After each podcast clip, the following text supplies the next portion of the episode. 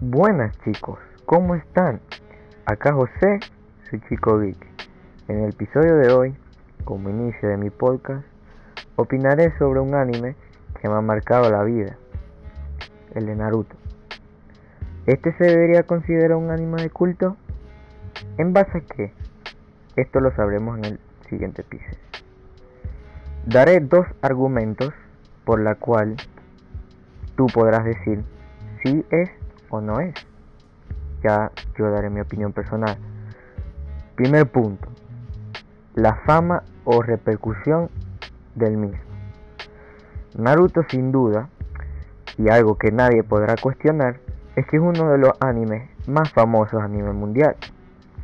Mucha gente lo ha visto, tanto en su infancia, a través del manga, en Cartoon Network acá en Latinoamérica, o en estos tiempos en Netflix y Crunchyroll. Siempre ha estado en el, en el radar. Naruto siempre está en la boca de la gente, ya sea al debatir sobre cuál es el mejor protagonista de un anime o el personaje más fuerte de un anime. Siempre está ahí Naruto. También se tiene que decir que el anime más visto a nivel global es Naruto Shippuden. Y por mucha diferencia y el anime más visto en la historia de Netflix contando desde su inicio hasta la actualidad es Naruto Shippuden. Los 140 capítulos de Naruto Shippuden que están publicados en Netflix. Datos estos datos que no se pueden comparar ni siquiera con a mi parecer el anime padre, por decirlo de una manera. Dragon Ball Z es para mí el anime más influyente. Está muy clara su repercusión y sus vistas a lo largo y ancho del planeta. Debatiendo y conversando con gente mucho más conocedora que yo en el tema anime, me he dado cuenta que no hay un otaku, por decirlo de alguna manera, y cualquier otaku que se quiera se pueda sentir despectivo por esto, que no lo haga porque a mi parecer no es discriminatorio, pero después hablaré sobre eso, hoy no es el día. Cualquiera sabe quién es Naruto, sabe de su anime o ha visto es que Naruto, sin pensarlo, se ha vuelto un, ¿cómo decirlo? Algo que siempre va a estar en la sociedad. O sea, como Goku. Son personajes que siempre van a estar en boca de todos. Esté o no esté en emisión haya terminado o no, son personajes que inevitablemente siempre van a estar en boca de todos. Eso a mí personalmente me hace pensar. Y a ti también debería hacerte pensar. Y que nos diéramos cuenta de que quizás sí esté bien decirlo que es el anime más famoso que Naruto es muy famoso Digo esto porque Naruto no se puede comparar en cuestión de fama con muchos animes que, que, que, son famosos, pero en ciertos lugares lo son más que otros. Por eso digo que no se puede comparar, porque Naruto es famoso en todos los lugares. En cambio, por ejemplo, en España es famoso Detective Conan. En Japón es famoso el anime de Pokémon. En Colombia es famoso tal anime. Y así no pasa con nuestro anime que estamos mencionando, con Naruto. De pronto y no es el más famoso en todos los países, pero en todos los países un alto estándar de respeto barra fama. Lo está, lo está. Ahora mi segundo punto, que es la profundidad de los personajes. He de decir que Masashi Kishimoto, creador de todo el imperio Naruto, es un genio. La forma en la que hiló y relacionó a los personajes fue muy buena. Y a día de hoy pues lo sigue siendo.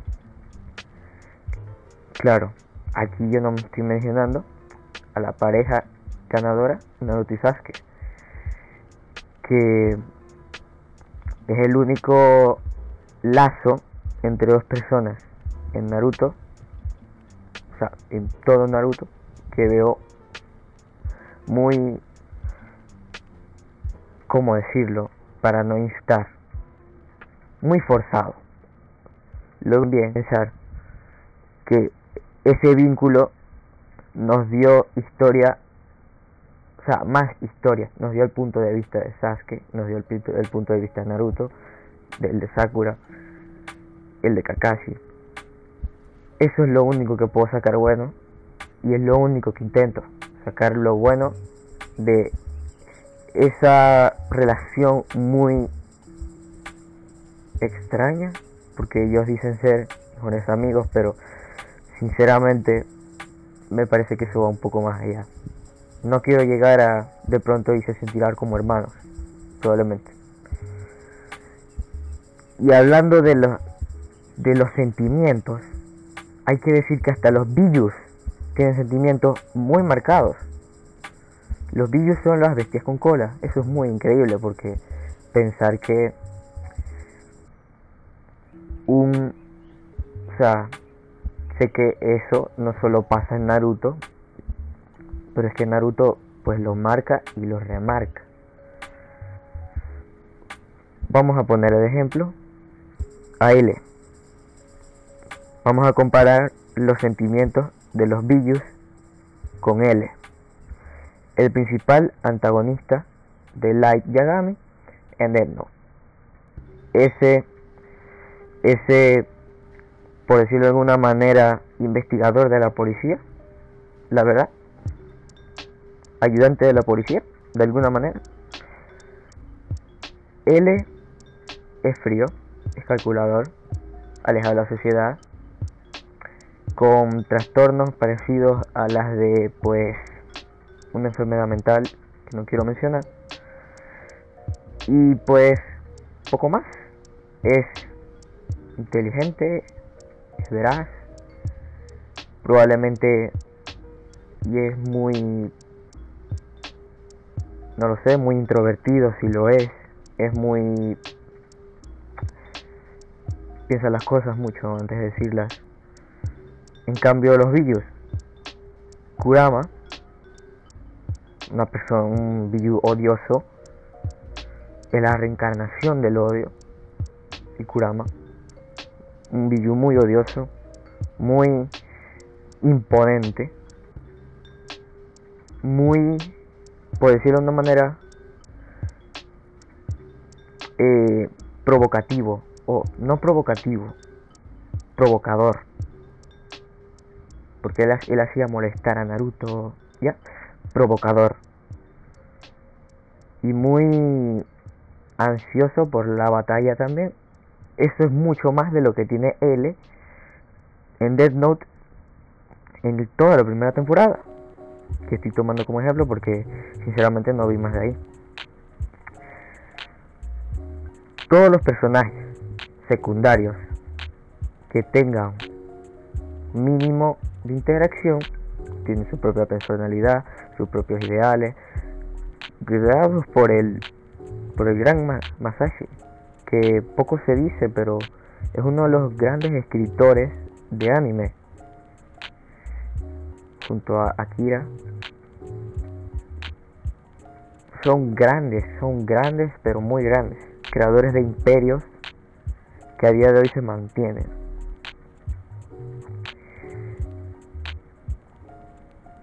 Ya de dos puntos. Ahora, está claro que no se podría comparar Naruto con animes reales de culto como Evangelion, anime muy famoso, Full Metal Alchemist, anime muy famoso, Ghost in the Shell, manga muy famoso, o Cowboy Bebop, que es un anime que probablemente no sea muy que tú digas, pero ¿qué es esto? O sea, tú sabes, o sea, no sabes de qué te estoy hablando con Cowboy Bebop. Es un anime salido en 1988 sobre un, ¿cómo decirlo? Un asesino, para no llegarlo a más. Puede ser bueno, puede ser malo, un asesino. Que va contando su historia. Que no sé por qué me da la impresión de que es bueno. Creo que era un caza recompensa, algo así. En fin, este anime es el mejor anime según la IMDB. La IMDB. ¿Qué es la IMDB? Es la base más importante, la base de datos, claro está, o sea, la base de datos más importante sobre series y películas, sobre películas y series. Que de ahí los estudiantes sacan información, un lugar de para gente culta y lugar de investigación también. Bueno, según esta gran base de datos, la más famosa por cierto, Cowboy Bebop es el mejor anime, dado a su grado de, de, o sea, básicamente las enseñanzas y su, su, su, la fuerza de la propia serie. Naruto aquí ahora hablando como fan y yo diciéndote a ti, te voy a mencionar lo que más me gustó de la serie. Primero, me gustó mucho que presentaran a Naruto como malo desde su perspectiva. como así? Que Naruto al principio, él mismo creía que él era malo y él mismo creía que nadie lo quería. Bueno, que eso era obvio, que nadie lo quería, pero él mismo se pensaba que él era malo de alguna manera. Y eso es algo pues que te pone, que te hace pensar mucho. Eso no es algo que pasa en muchos animes. Dos, em, la fuerte conexión de Naruto con sus, con sus, con sus senseis, Iruka, Kakashi, el, el Edo bueno, esos tres siendo los más importantes porque ya después está el Jinchuriki del Hashibi, que también se podría decir que es un Sensei, Killer B, pero esos tres, más importantes. Su conexión es muy diferente con cada uno. Al primero, lo que siente es amor. A Iruka Sensei lo que lo quiere como un padre un hermano. A Kakashi pues lo admira. Lo ve como lo que quisiera hacer. Lo ve como un líder que quiere superar. Lo ve como fuente de admiración. Y a Erosenin lo ve como un abuelo con el que te puedes reír, al que le puedes contar las cosas, un tío que le puedes contar las cosas, alguien con el que puedes contar, alguien que te va a ayudar y alguien con quien podrás estar. Esas tres perspectivas diferentes para cada maestro es muy bueno, que no es algo muy salido del otro mundo, por decirlo de alguna manera, es algo muy bueno. Y bueno, hasta acá lo dejamos por hoy. Este es mi primer podcast. Espero que les haya gustado. Y si es así, pues apóyenme para más podcasts, compártanlo. Ustedes ya saben, necesito decirlo. Y lo más importante, Espero que te haya cambiado la opinión y a partir de ahora puedas considerar a Naruto como un anime de culto.